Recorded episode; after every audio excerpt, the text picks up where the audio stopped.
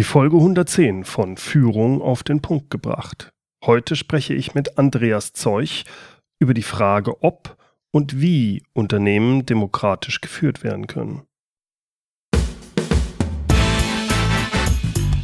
Willkommen zum Podcast Führung auf den Punkt gebracht.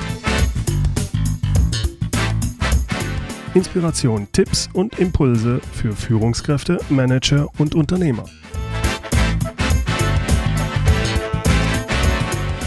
Guten Tag und herzlich willkommen. Mein Name ist Bernd Gerob. Ich bin Geschäftsführer-Coach und Führungstrainer in Aachen. Was genau bedeutet eigentlich Unternehmensdemokratie? Können Unternehmen wirklich demokratisch geführt werden? Ich meine, welche Vorteile und welche Nachteile hat oder hätte es denn, wenn unsere Unternehmen demokratisch oder zumindest demokratischer geführt würden? Wie viel Demokratie und wie viel Freiheit verträgt denn ein Unternehmen? Macht es zum Beispiel Sinn, dass wirklich alle Mitarbeiter mit über die Strategie des Unternehmens entscheiden? Muss es da nicht eine Letztentscheidung oder zumindest ein Veto des Unternehmers oder des Inhabers geben? Ich finde, das sind interessante Fragen, mit denen es sich lohnt, sich zu beschäftigen. Deshalb habe ich heute Dr. Andreas Zeuch im Interview. Andreas war bereits mal in meinem Podcast, er war mein erster Interviewpartner und das war die Podcast-Folge 008. Damals haben wir uns darüber unterhalten, wie viel Intuition ein Unternehmen verträgt. Und heute, heute unterhalte ich mich mit ihm über sein spannendes neues Buch mit dem Titel Alle Macht für niemand. Aufbruch der Unternehmensdemokraten. Darin widerlegt Andreas anhand exklusiv recherchierter ausführlicher Fallbeispiele die Argumente gegen Unternehmensdemokratie. Denn es gibt sie längst, die Unternehmen, die teils seit Jahrzehnten nicht trotz, sondern aufgrund ihrer Demokratie überaus erfolgreich wirtschaften. Interessant dabei ist die große Bandbreite an demokratischen Strukturen und Prozessen in den verschiedenen Unternehmen. Ein Unternehmen ist nicht nur dann demokratisch, wenn alles und jeder mitentscheiden darf, und die Entscheidungen strengen Basis demokratisch getroffen werden. Äh, keineswegs. Es gibt durchaus eine Vielzahl von Zwischenstufen. Und das, das macht die Beschäftigung und Überlegungen zu mehr Demokratie in Unternehmen so spannend, wie ich finde. Auch wird keinesfalls die Hierarchie in einem Unternehmen abgeschafft, wenn demokratische Prozesse eingeführt werden. Über all dies unterhalte ich mich im Folgenden mit Andreas Zeuch.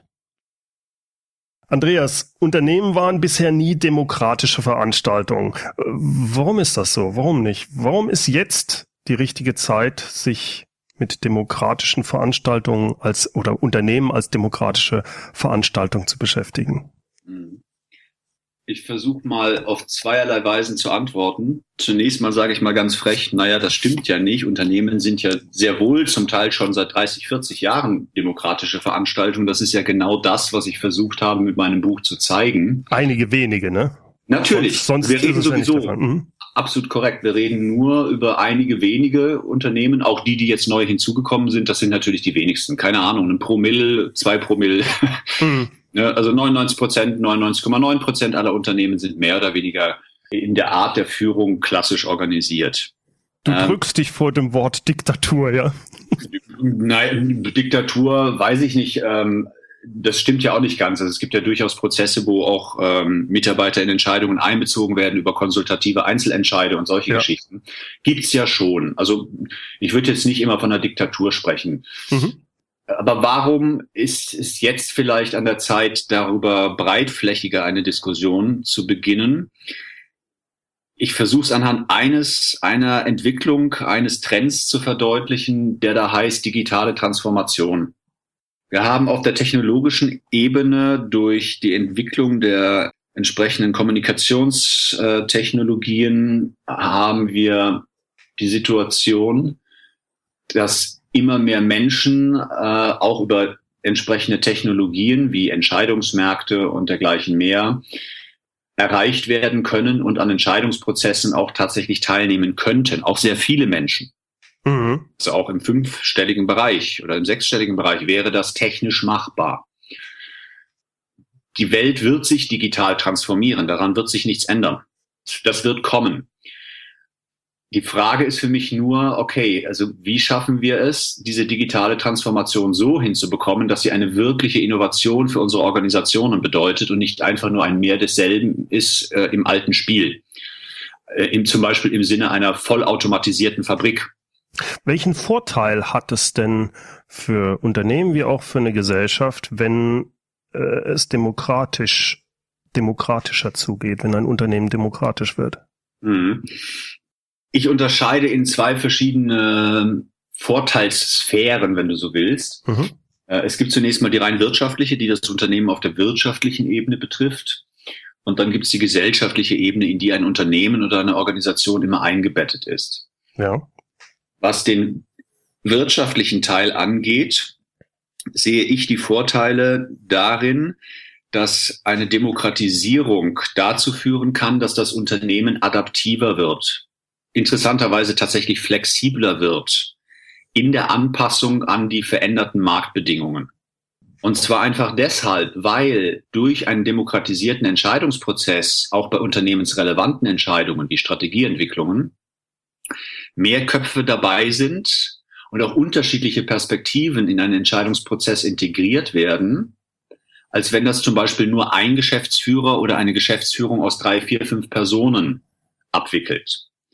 Also Deswegen, wenn wir eine, eine äh, klassischen, klassische Entscheidungsstruktur haben, einen klassischen Entscheidungsprozess, dann entscheidet ein Geschäftsführer oder einige wenige Geschäftsführer, vielleicht manchmal noch mit ein paar Bereichsleitern zusammen, ganz, ganz wichtige zentrale Entscheidungen, zentrale Weichenstellungen. Und diese wenigen Menschen müssen mit der Komplexität der, der äh, Umweltbedingungen klarkommen, müssen die angemessen abbilden können in ihren eigenen Köpfen um dann halt eine Entscheidung zu treffen, die tatsächlich auch erfolgreich sein wird.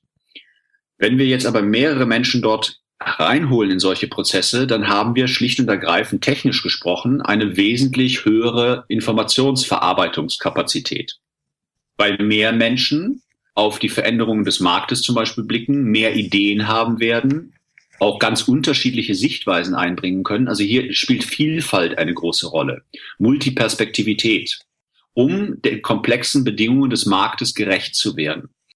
Das ist, wäre also eines. Ein Unternehmen kann adaptiver werden, kann sich besser an die Umwelt anpassen. Mhm.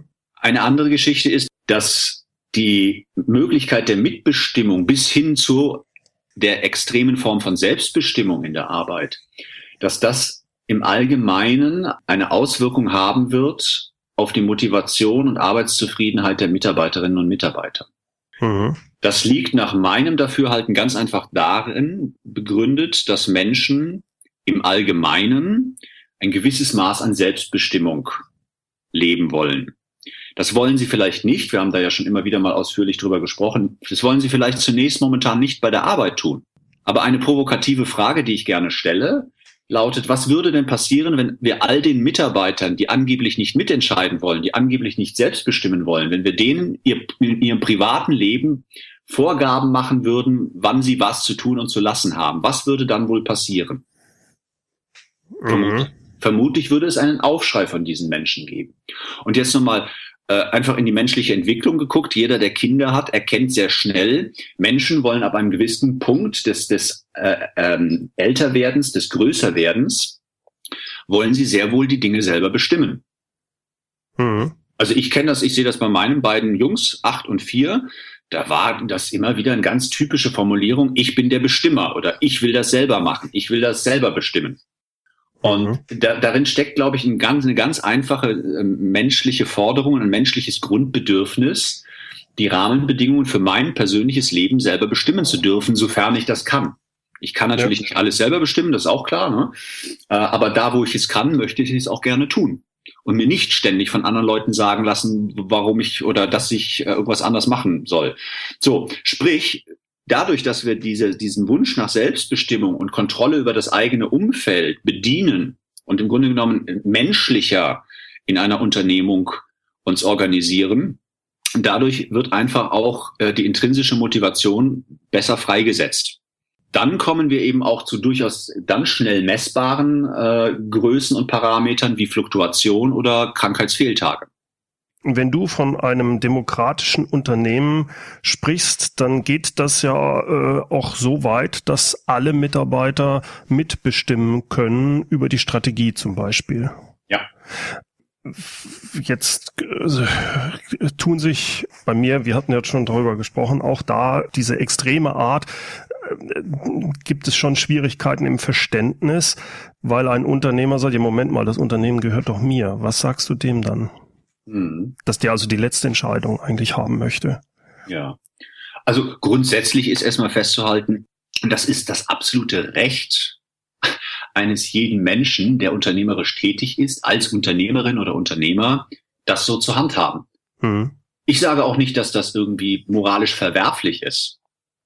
Ich sage nur, dass es halt bestimmte Konsequenzen hat, mit denen mhm. man dann eben umgehen muss. Und dann darf ich auch als Unternehmer nicht anfangen, über meine Mitarbeiter zu jammern äh, oder zu meckern und mit denen unzufrieden zu sein, wenn ich denen eben nicht auch mehr Verantwortung zugestehe und mehr Gestaltungsspielraum.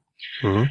Insofern äh, ist das aus meiner Sicht die, die freie Entscheidung, die jeder Unternehmer hat, im Sinne eines inhabergeführten Unternehmens, aber auch äh, jeder Geschäftsführer, der angestellt ist, hier werden Entscheidungen getroffen darüber, wie zukünftig Entscheidungen getroffen werden. Die richten sich eigentlich nur an der Frage aus, in welcher Welt möchte ich leben? Also in welcher unternehmerischen Welt? Mhm. Hm? Möchte ich in einer unternehmerischen Welt leben, in der vielleicht nicht alle, aber alle, die möchten, teilhaben an, an auch unternehmensrelevanten Entscheidungen, wie, keine Ahnung, Fusionen oder das Verkaufen von bestimmten Sparten und so weiter. Mhm.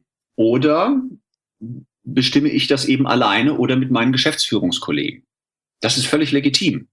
Ich persönlich bin davon überzeugt, auch nochmal vertieft nach der Recherche vor Ort in verschiedenen Unternehmen aus ganz unterschiedlichen Branchen bis immerhin 2400 Mitarbeiter von der Unternehmensgröße her, dass es eben auch wirtschaftlich vorteilhaft sein kann, demokratische Prozesse einzuführen. Und das muss jetzt keineswegs heißen, da gibt es eine große Bandbreite.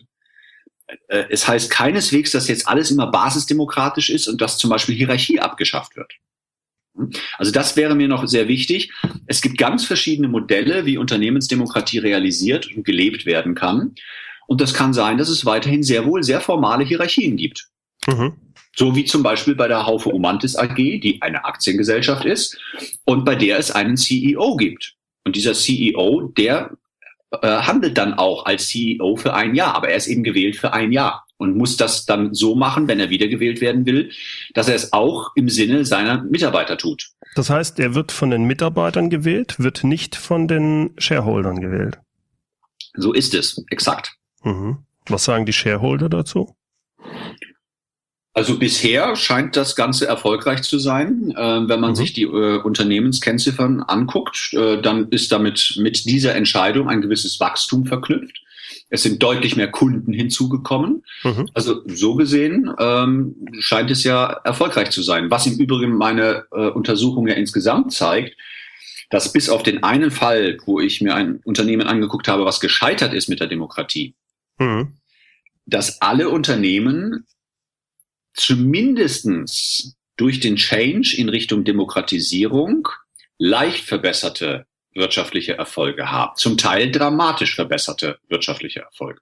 Wobei ich, ich habe dir dein Buch gelesen und du hast ja auch wirklich über diese elf erfolgreichen Fälle aus ganz unterschiedlichen Bereichen sehr schön das geschrieben. Ich fand sehr, erstmal sehr gut, dass du eins auch gezeigt hast, was gescheitert ist. Nur als ich das gelesen habe, habe ich gedacht, ähm, mein Bauchgefühl hätte gesagt, es wäre so oder so gescheitert. Das Geschäftsmodell war extrem schwierig.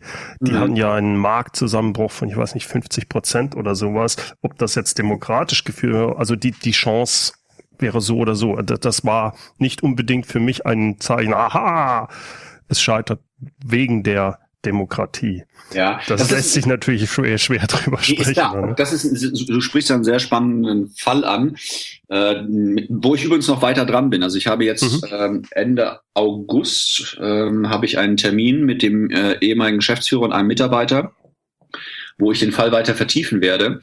Äh, der Geschäftsführer hat ja eine andere Ansicht äh, über den Grund des Scheiterns als ich. Ich sage ja, das hat handwerkliche Gründe gehabt. Mhm. Und es liegt nicht alleine nur in den radikal veränderten Marktbedingungen begründet, Denn, und das, dabei bleibe ich auch, du sprichst einen sehr wichtigen Punkt an. Vielleicht war tatsächlich das Geschäftsmodell sehr schwierig oder auch nicht mehr passend für die Zeit, die sich dann so geändert hat. Mhm. Nur, wenn ich tatsächlich äh, dann demokratisch organisiert bin und auch weitreichend organisiert bin in demokratischer Weise, dann kann ich ja auch das Geschäftsmodell zur Diskussion stellen. Mhm. Mhm. Und kann ja auch das Geschäftsmodell entsprechend anpassen und verändern. Wir kennen die alte Geschichte von Nokia die ursprünglich mal Gummistiefel produziert und oder äh, äh, hergestellt haben und dann zu einem der erfolgreichsten Handyhersteller geworden sind eine ganze Weile lang.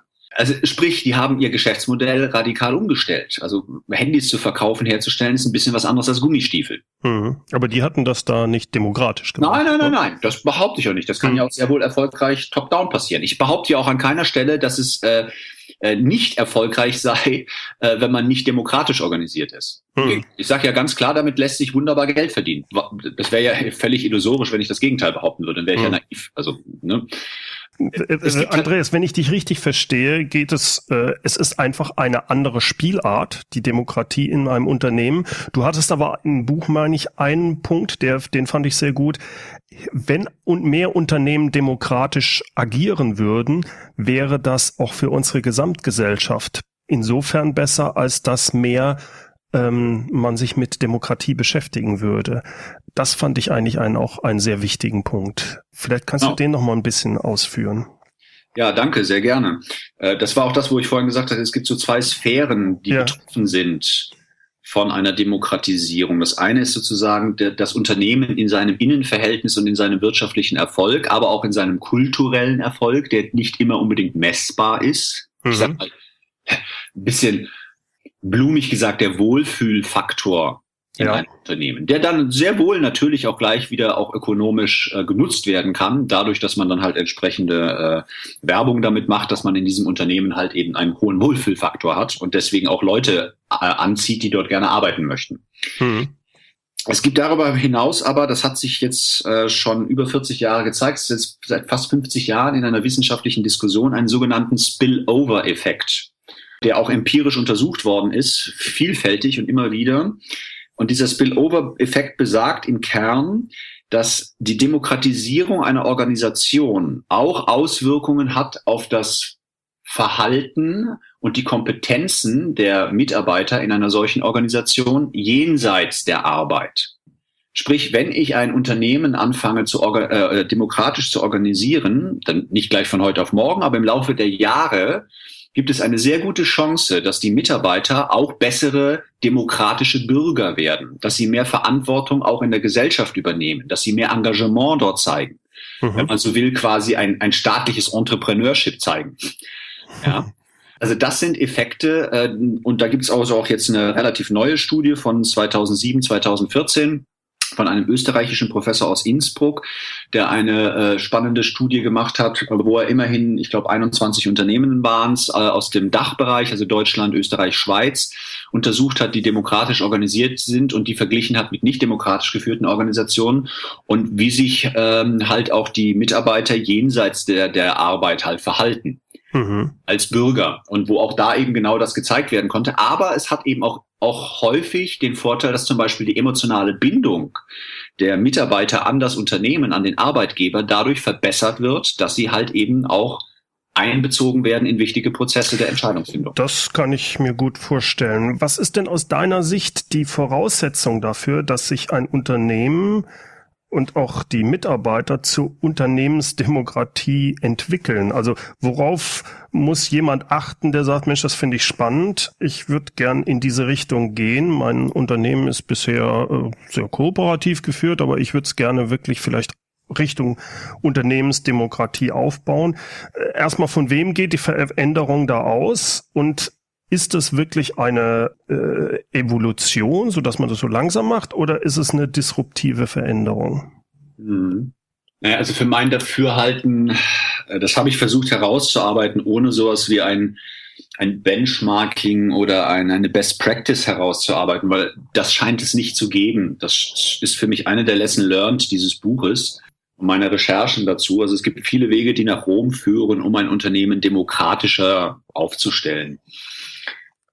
Du fragst du nach den Vorbedingungen. Ähm, was ich herausgefunden habe bei den Unternehmen, bei denen es ein Change war, hin in Richtung Demokratisierung, da war eine der, der durchgängig unbedingten Voraussetzungen, dass auch die Geschäftsführungsspitze, also die eigentliche Geschäftsführung, der Vorstand, dass das Top-Management bereit ist, auch an sich selbst zu arbeiten.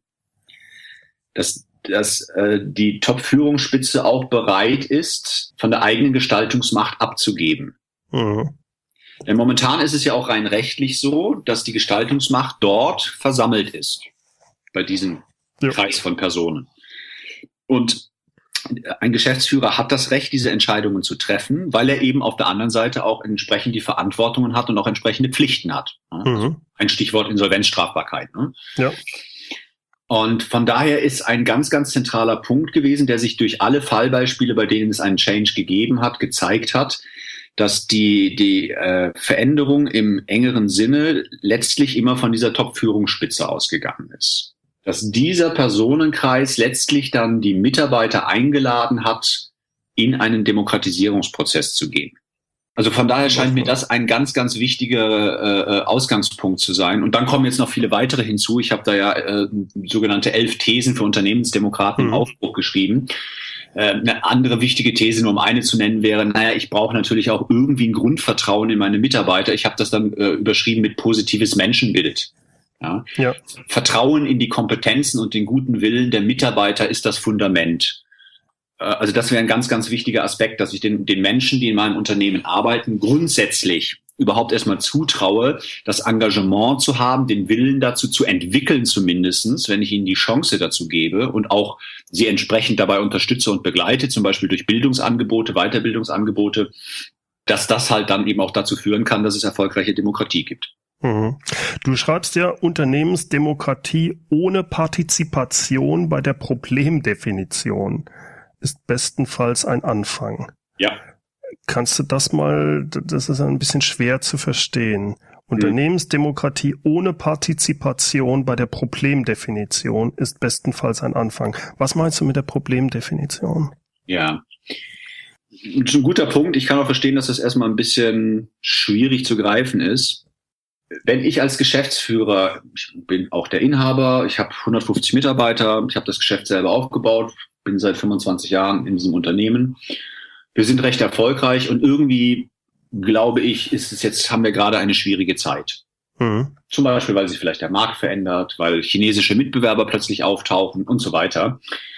So, und irgendwo identifiziere ich als Geschäftsführer ja das Problem, was wir haben und was gelöst werden muss. So, solange ich dieses Problem definiere und dann zum Beispiel tatsächlich vielleicht sogar meine Mitarbeiter, meine 150 an einem äh, Wochenende zusammenhole und vielleicht wirklich mit allen gemeinsam dran arbeite, dann kaufe ich mir noch einen Berater ein, einen Moderator oder wie auch immer. Und wir arbeiten gemeinsam an dieser Problemdefinition. Dann ist an einer zentralen Stelle immer noch ein undemokratischer Prozess gewesen nämlich bei der Problemdefinition. Ich als Geschäftsführer glaube, das Problem ist der veränderte Markt beispielsweise oder mhm. die neuen Mitbewerber aus China. Vielleicht sehen das aber tatsächlich meine Mitarbeiter ganz anders. Vielleicht sagen die ganz was anderes, was das eigentliche Problem unseres momentan mangelnden Erfolges ist. Also wenn ich dich richtig verstehe, heißt das, eigentlich müsste der Geschäftsführer das vielleicht dann so machen, dass sie sagen, wir treffen uns da, ich sehe das Problem und so und so, das ist meine Problemdefinition, sieht das jemand anders? Exakt. Und jetzt kommt, jetzt kommt hundertprozentig. Und jetzt kommt der Punkt. Es geht dabei nicht um irgendwelche netten Gutmenschentumsgeschichten, irgendwelche ethischen Aspekte, sondern es geht hier um knallhart rationale Fragen der Erkenntnisgewinnung. Es ist schlicht und ergreifend äh, nichts weiter, wenn ich das jetzt wissenschaftlich rational formuliere, ist eine Problemdefinition nichts weiter als eine Hypothese. Mhm. So lange, bis ich sie belegt habe, beziehungsweise bis ich sie widerlegt habe. Mhm. Was das eigentliche Problem meines Misserfolges ist oder meiner drohenden Insolvenz. Ich, ich habe ja nur eine Annahme gebildet darüber, was eine Ursache ist. Und das ist eine Hypothese. Mhm. Und es gilt, diese Hypothese zu testen. Und insofern ist eine nicht demokratische äh, äh Problemdefinition immer auch eine, irration, äh, eine Form eines irrationaleren Vorgehens, weil ich meine Hypothese nicht, nicht wirklich auch mit den anderen Mitarbeitern teste, die ich eben hier äh, im Unternehmen versammelt habe. Ja? Aber wenn ich das weiter äh, schließe, das kann ich mir ja auch noch gut vorstellen. Ich wäre ja dumm eigentlich, auch wenn ich nicht ein wirklich demokratisches Unternehmen habe, wenn ich das nicht so mache. Weil ich eigentlich dann davon ausgehe, dass ich viel besser weiß. Ich, ich will ja die Informationen haben. Ich glaube, das größte Problem, wo die meisten, ich ja auch, habe, ist die Letztentscheidung. Also der Geschäftsführer, wie gehen wir weiter vor? Dass er, und das verstehe ich unter der Unternehmensdemokratie, dass wenn die Mehrheit der Mitarbeiter sagt, nee, Chef, also das ist eigentlich die richtige Richtung, dass der Chef dann sagt, jo, dann machen wir das so, obwohl er selbst innerlich sagt, nein, das ist falsch. Sehe ich mhm. das richtig? Ja und nein. Das ist eine Option. Das kann ein Verständnis sein tatsächlich gibt es auch genauso Situationen, wo ein Geschäftsführer genau dieses Gefühl hat, das ist eigentlich falsch, aber es ist wichtiger für mich persönlich aus meiner Sicht, dem System an der Stelle hier treu zu bleiben, der, der Demokratie. Und deswegen stelle ich meine Meinung an der Stelle zurück, selbst wenn ich sie rechtlich durchsetzen könnte. Mhm, mh. Ohne dass mir irgendjemand an der Stelle was kann. Das kann eine Option sein. Eine andere Option eines durchaus demokratischen Vorgehens wäre ja, dass ich eben genau einen konsultativen Einzelentscheid mache. Ich als Geschäftsführer gehe hin, schlage meine Hypothese der, der Problemdefinition vor, höre mir an, was meine Mitarbeiter sagen, aber die überzeugen mich einfach nicht. Ja, dann, dann ist es deswegen trotzdem ein, ein, ein, ein durchaus ein demokratischerer Prozess, wenn ich ja die Meinung der Leute eingeholt habe, selbst wenn ich dann am Ende dagegen entscheide, als wenn ich erst gar nicht danach frage. Ja, okay. Also da, da haben wir quasi verschiedene Stufen. Genau, das ist auch das, was ich vorhin sagte. Es gibt nicht die eine richtige, wahre, glücklich machende und erfolgbringende äh, Form der Demokratie. Und mhm. vielleicht mal ganz was Praktisches, also um das so ein bisschen aus diesem eher jetzt schon präideologischen Bereich rauszuholen. Ganz mhm. praktisch kann eine Lösung, die bei einem der Fallbeispiele angestrebt wird, das ist ein Unternehmen in Gründung, deswegen angestrebt wird und noch nicht realisiert ist, äh, kann eine Möglichkeit darin bestehen. Es gibt ja faktisch zunächst mal, wenn einer der Geschäftsführer oder der Vorstand ist, beziehungsweise mehrere Personen, gibt es ja auch einfach rechtliche Konsequenzen. Mhm. Glasklar sagen. Ne? Sobald eine unternehmensrelevante Entscheidung getroffen wird, die auch diese Straf, zum Beispiel diese Strafbarkeit in Form von Insolvenzstrafbarkeit berührt, mhm. eines Vorstands oder eines Geschäftsführers, und der ein, ein schlechtes Gefühl dabei hat oder auch, muss nicht nur ein Gefühl sein, kann, können auch, glaubt, die besseren Argumente zu haben oder die wahreren Fakten, dann darf der ein Veto dagegen einlegen, gegen den Mehrheitsentscheid. Der hat ein Vetorecht in diesem okay. Fall. Mhm. Das macht äh, äh, ähm, ein Unternehmen, über das ich in dem Buch berichtet habe. Die haben das genauso jetzt in ihre, wenn du so willst, in Anführungsstrichen Betriebsverfassung festgeschrieben. Es gibt dieses Vetorecht des Vorstands. Es ist dort äh, tatsächlich rein äh, ähm, rechtlich ist es ein Vorstand. Eine mhm. Geschäftsführung, es ist nämlich eine Genossenschaft und deswegen gibt es einen Vorstand. Und dieser Vorstand, der darf ein Veto einlegen. So.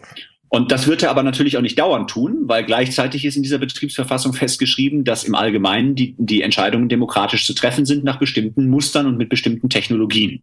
Mhm. In dem Fall ist es ein, ein äh, sogenanntes systemisches Konsensieren. Das müssen wir jetzt nicht weiter ausführen, aber das mhm. ist eine, eine klare Technik, die da verwendet wird äh, und ein klares Organisationsmodell und das ist alles festgeschrieben. Also von daher ähm, ist das auch eine sichere Angelegenheit, weil jetzt kein Vorstand hingehen kann und permanente Vetos einlegen kann, weil dann hat dieser Vorstand ganz schnell nämlich ein Problem.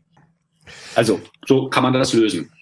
Jetzt gibt es ja durchaus Leute, die sagen, ja, das hört sich ja alles ganz gut an und wenn Schönwetterperiode ist, dann funktioniert das wahrscheinlich auch ganz gut mit der Demokratie, aber wenn es dann mal richtig brumst, wenn es schwierig wird, dann müssen doch Entscheidungen auch sehr schnell getroffen werden. Ist da eine solche demokratische Herangehensweise nicht zu langsam? Hm. Du sprichst eines der Standardargumente an, die ich immer wieder gehört habe, schon bevor ich mich an das Schreiben dieses Buches gemacht habe genau das demokratische Entscheidungen zu langsam sein. Im Vergleich zu Einzelentscheidungen oder der Entscheidungen einer kleinen äh, Gruppe von Menschen, von drei, vier, fünf Personen mhm. vielleicht mhm. in der Geschäftsführung.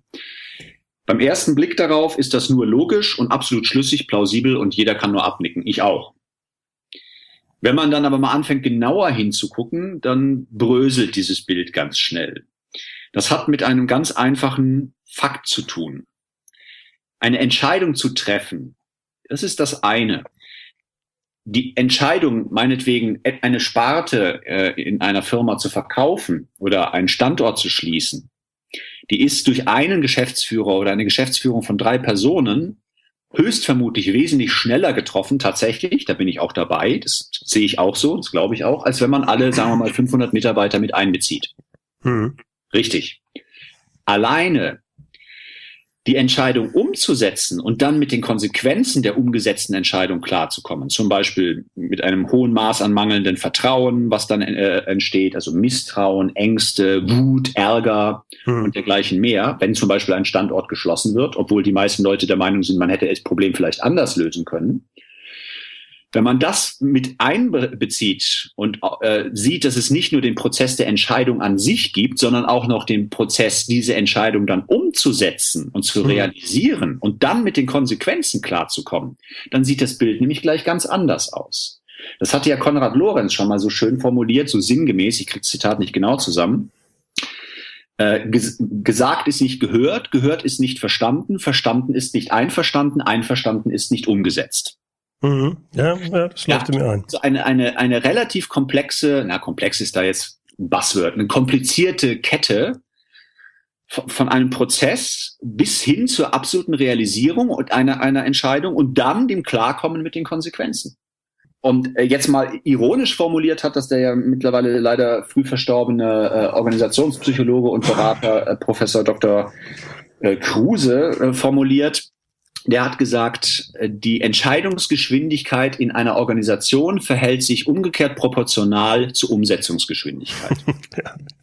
Gibt ein schönes Video von ihm, wo er das genau, genau. Macht. Ja, stimmt. Also je schneller die Entscheidung getroffen ist durch die Geschäftsführung, umso länger dauert hinterher die Umsetzung, weil sie muss dann erstmal kommuniziert werden, sehr aufwendig, dann muss man die Leute mitnehmen, wie das mhm. immer so schön heißt, man muss sie davon überzeugen. Und all diese, dieser riesige Prozess, der fällt weg, wenn ich tatsächlich am Anfang mehr Zeit investiere und die Leute dazu einlade, mitzuentscheiden. Hm. Das wäre meine Antwort. Prima. Andreas äh, leuchtet mir auch sofort ein, die Art. Ich bedanke mich recht herzlich, dass du dir die Zeit genommen hast, dich mit mir darüber zu unterhalten. Äh, fand ich wie immer, wenn, wenn ich mich mit dir austausche, unheimlich spannend. Herzlichen Danke. Dank. Sehr gerne. Soweit die Ausschnitte meines Gesprächs mit Andreas Zeuch. Sein Buch Alle Macht für Niemand, Aufbruch der Unternehmensdemokraten, ist jetzt im September 2015 erschienen. Sehr empfehlenswert ist übrigens auch seine Webseite und sein Blog zum Buch. Sie finden das unter www.unternehmensdemokraten.de. Voraussichtlich am 28. Oktober um 19 Uhr werde ich gemeinsam mit Andreas Zeuch ein Webinar veranstalten. Andreas wird da verschiedene Beispiele für Demokratie in Unternehmen vorstellen und äh, wir werden darüber diskutieren, ob Demokratie auch wirklich großflächig eine Alternative zu unseren herkömmlichen Unternehmensstrukturen darstellt. Ich bin da ja eher etwas konservativer. Ich will nicht sagen, dass es ein Streitgespräch wird, aber ich bin da eher etwas zurückhaltender als Andreas. Seien Sie mit dabei und diskutieren Sie mit online äh, im Chat. Andreas und ich werden dann die Fragen auch gerne aufnehmen.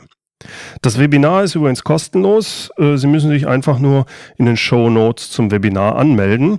Die Show Notes, auch mit allen anderen Links zum Buch und zur Webseite von Andreas, finden Sie unter www.mehr-führen.de Podcast 110 und führen mit UE. Wenn Ihnen mein Podcast gefällt, dann würde ich mich sehr freuen, wenn Sie mir eine Bewertung oder sogar eine kurze Rezension auf iTunes geben würden. Diese Bewertungen auf iTunes, die helfen sehr dabei, den Podcast sichtbarer zu machen. So werden auch andere auf den Podcast aufmerksam. Zum anderen motiviert mich natürlich auch ein solches positives Feedback. Ich freue mich da immer sehr drüber. Zum Ende noch das inspirierende Zitat. Heute kommt es von Friedrich Nietzsche. Die demokratischen Einrichtungen sind Quarantäneanstalten gegen tyrannenhafte Gelüste. Herzlichen Dank fürs Zuhören. Mein Name ist Bernd Gerob und ich freue mich, wenn Sie demnächst wieder reinhören, wenn es heißt Führung auf den Punkt gebracht. Inspiration, Tipps und Impulse für Führungskräfte, Manager und Unternehmer.